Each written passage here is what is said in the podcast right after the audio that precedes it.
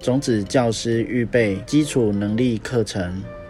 本教材为视障电脑教育训练咨询计划课程内容之一，由教育部委托淡江大学视障资源中心执行。主讲者黄帝伟。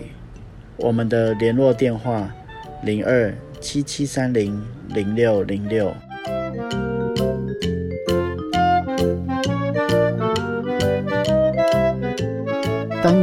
称：Android 基本操作。大家好，我是黄帝伟，欢迎大家来到安卓的世界哦。那么安卓的手机啊，哦，它的多，它是非常多样化的。那怎么说呢？目前我们常见的一些厂牌哦，例如呃华硕啊、三星、HTC、Sony 哦、小米、OPPO、华为这一些哦，全部都是用安卓系统哦。那安卓系统有个很大的特色就是，呃，它非常的自由，厂商想要怎么改就怎么改哦，都不会有人有意见。包括曾经呢，有厂商把协助工具，哦，就是给我们呃视障者用的哦，Talkback，哦，有厂商把它做坏了，嗯，也都没有关系哦，反正看起来 Google 好像也都没有意见嘛，啊，除了系统多样化以外啊，哦，它的按键配置也是非常的多样化哦。呃，怎么说呢？以我自己用过的例子来说，哈，我曾经用过的安卓手机，它有电源键跟音量键都坐在机身的右边侧面哦。那也有呃电源键跟音量键都在机身的左边侧面的地方。那我有用过电源键在头顶上的哦，就是整个装置的顶端。啊，音量键呢却坐在。呃，手机的背面哦，镜头的下面的位置。那有些安卓手机呢，哦，它虽然外观方方正正的哦，不过它的背面是做圆弧状的。那可能为了有一些人哦，他手持装置的时候可以更符合那个我们手掌心的弧度哦。除此之外呢，去年吧，三星竟然出了折叠机。好那这个折叠机呢，它就很像以前传统手机哦。我们是真的可以把手机折起来。那当然，它不是把液晶荧幕哦直接对折，它是有两块液晶荧幕下去拼凑成呃一个长长的荧幕哦。也就是说，这只手机它瘦瘦的，然后蛮高的。那折起来的时候呢，大概就快要变成一块正方形的豆腐。不知道这样子描述，大家能不能去想象它的长相哦？讲完安卓的外观哦，我们来谈一谈它的系统架构。好，它长的样子。呃，最上面一样有状态列，那显示的东西哦，不外乎就是电池哦、WiFi 讯号强度，然后行动网络讯号强度哦，或者是时间等等的。那荧幕的中间呢，一大块显示的是 A P P 的呃主要内容哦，或者是如果你在主画面的话，它就是显示主画面我们放的 A P P。那比较特别的是下面哦，下面有三个按钮，那分别是返回主画面跟最近使用的应用程式。哦，那有一些手机它会把最近使用的应用程式呃写成总览。好，那不管它是什么，反正这个功能呢，它按下去的效果就是最近使用的应用程式哦。那在很久很久很久以前的安卓呃系统，它最下面的这三个按钮是感应式的，也就是说呢，呃，我们手指只要碰到它啊就按了。早期的三星啊、HTC 都是这样设计的，不过三星比较特别的是，它把那个首页键。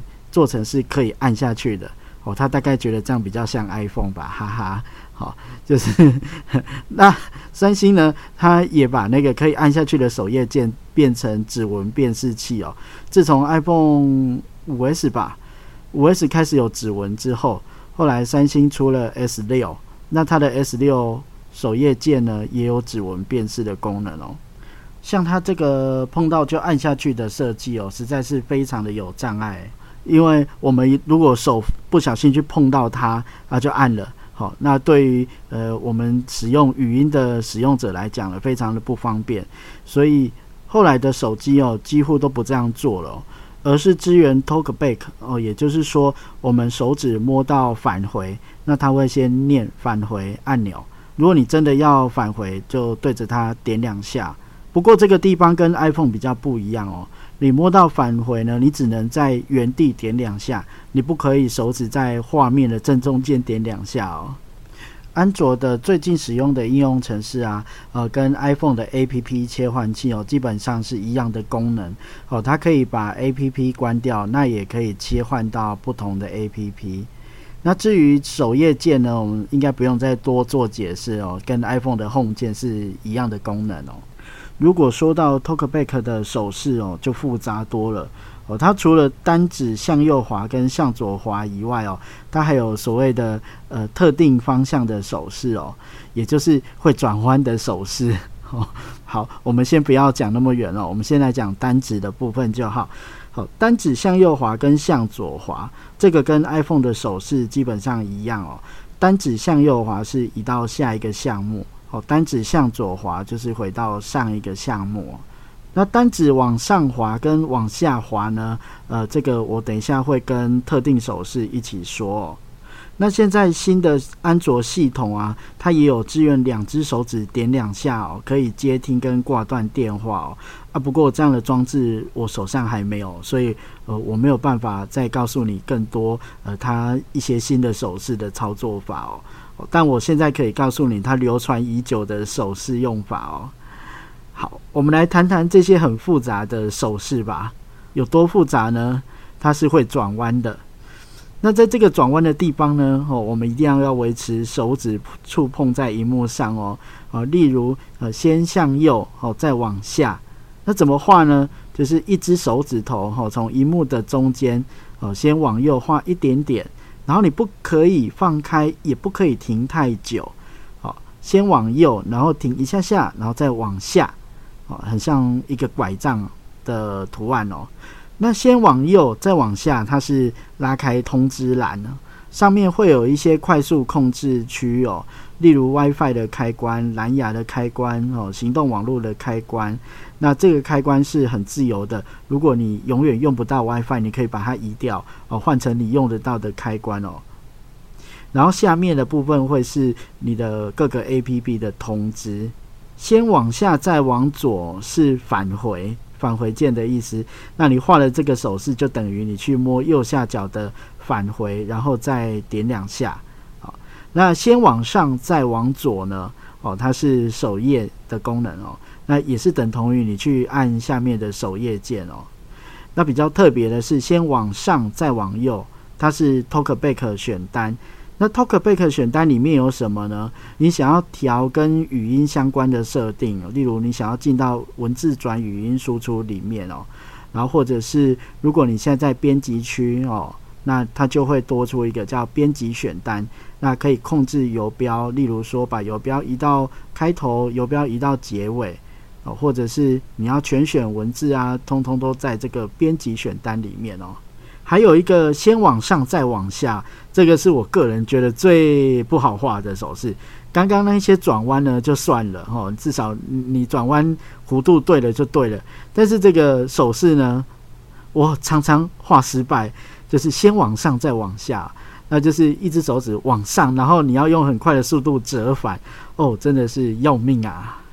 对，那这个手势呢，哦，它是做什么用？哦，其实说穿了，它就是在学 iPhone 的转轮啦。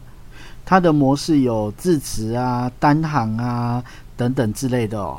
那我们还有两只手指往上，哦，往上滑是向下卷动。那反方向的两只手指向下滑哦，是往上卷动。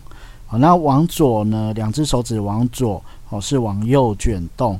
好，那两只手指往右滑呢，就是往左卷动哦。好哦，那以上就是安卓的基本架构，还有 Talkback 的常用手势哦。那大家有机会的话，可以玩玩看哦。